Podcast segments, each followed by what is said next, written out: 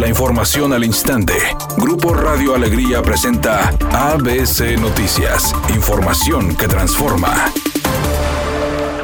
El incendio forestal que afecta a Coahuila y Nuevo León ha dejado cerca de 7.000 hectáreas de bosque afectadas y 400 personas desalojadas. En una decena de comunidades, estimaron este jueves las autoridades a través de un comunicado. Indicaron que 650 brigadistas entre 210 integrantes del Ejército de México y la Guardia Nacional han controlado solo 5% del fuego, agregando que el incendio se ha convertido en uno de los peores siniestros que enfrenta en años el noreste de México, por donde atraviesa la Sierra Madre Oriental. El gobernador de Coahuila, Miguel Riquel, dijo que se sospecha que el fuego se originó por actividad humana en Arteaga, zona turística donde existen cabañas que se alquilan para después esparcirse a Santiago, Nuevo León. La Comisión Nacional Forestal indicó en su reporte que al lugar han acudido 643 personas para combatir el fuego, cinco equipos aéreos de Coahuila y el ejército más tres helicópteros disponibles de Nuevo León. Finalmente, Protección Civil de Nuevo León estimó en su informe que se podría tardar hasta un mes en controlar el fuego por completo y la Secretaría de Medio Ambiente de Coahuila advirtió que tomará hasta 50 años recuperar la vegetación perdida.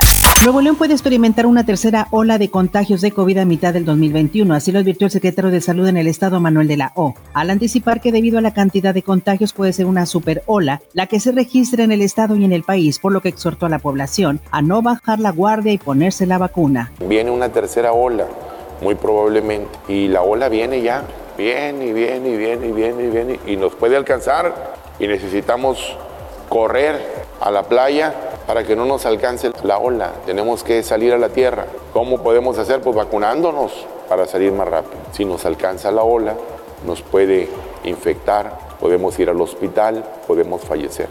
Entonces necesitamos avanzar más rápido para esa población que esté protegida y que no nos pesque como nos pescó en la primera y segunda ola. El Senado de la República trabaja a marchas forzadas para aprobar una iniciativa de reforma al Código Penal Federal a fin de sancionar con 22 años de cárcel a quienes vendan vacunas falsas contra el coronavirus y comercien supuestas pruebas con resultados negativos de COVID. La iniciativa fue presentada por el presidente de la Junta de Coordinación Política, Ricardo Monreal, quien pidió a los coordinadores parlamentarios apresurar el trabajo legislativo para frenar a quienes se están aprovechando de la pandemia para lucrar con falsas vacunas. Editorial ABC con Bernardo Pérez. La alerta ambiental se volvió a activar ayer en Nuevo León, ahora por culpa de los incendios que nos atacan por varios frentes. Nuestros candidatos anduvieron muy acomedidos llevando ayuda a las zonas afectadas. Buscan hacerse notar para que los votantes los tengan muy presentes el día de la elección. Pero lo importante es exigirles desde ahorita que nos digan qué harán para que la metrópoli de Monterrey deje de ser una de las más contaminadas del mundo? ¿Qué planes tienen para reducir la contaminación industrial, para modernizar el transporte, para que haya más áreas verdes? Eso sí sería mucho más útil que verlos lucirse para la foto. Tigres vuelve a la carga en este Guardianes Clausura 2021 para inaugurar la jornada 12 en contra de Club Pachuca. El equipo dirigido por Ricardo Ferretti tiene la obligación de cortar la mala racha de cuatro partidos sin victoria para comenzar a escalar posiciones en la tabla general. El partido en contra de los de la Bella Irosa está programado a las 20 horas y se jugará en el Estadio Hidalgo. DreamWorks Animation alista una secuela del filme Gato con Botas que verá la luz en el 2022. El personaje que apareció por primera vez en el filme Shark 2 allá por el 2004 tuvo su primer filme en solitario en el 2011, en el que se develaron otros personajes de los cuentos populares como el huevo Humpty Dumpty y la gallina de los huevos de oro.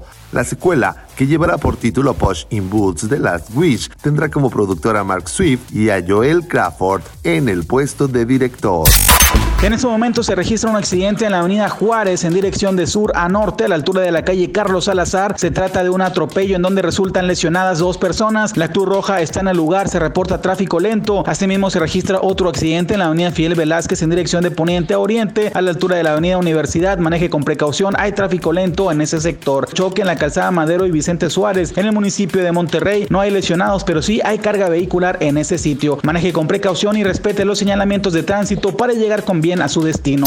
Es una tarde con cielo despejado. Se espera una temperatura mínima que oscilará en los 18 grados. Para mañana viernes 19 de marzo se pronostica un día con cielo despejado, una temperatura máxima de 24 grados y una mínima de 12. La temperatura actual en el centro de Monterrey 24 grados.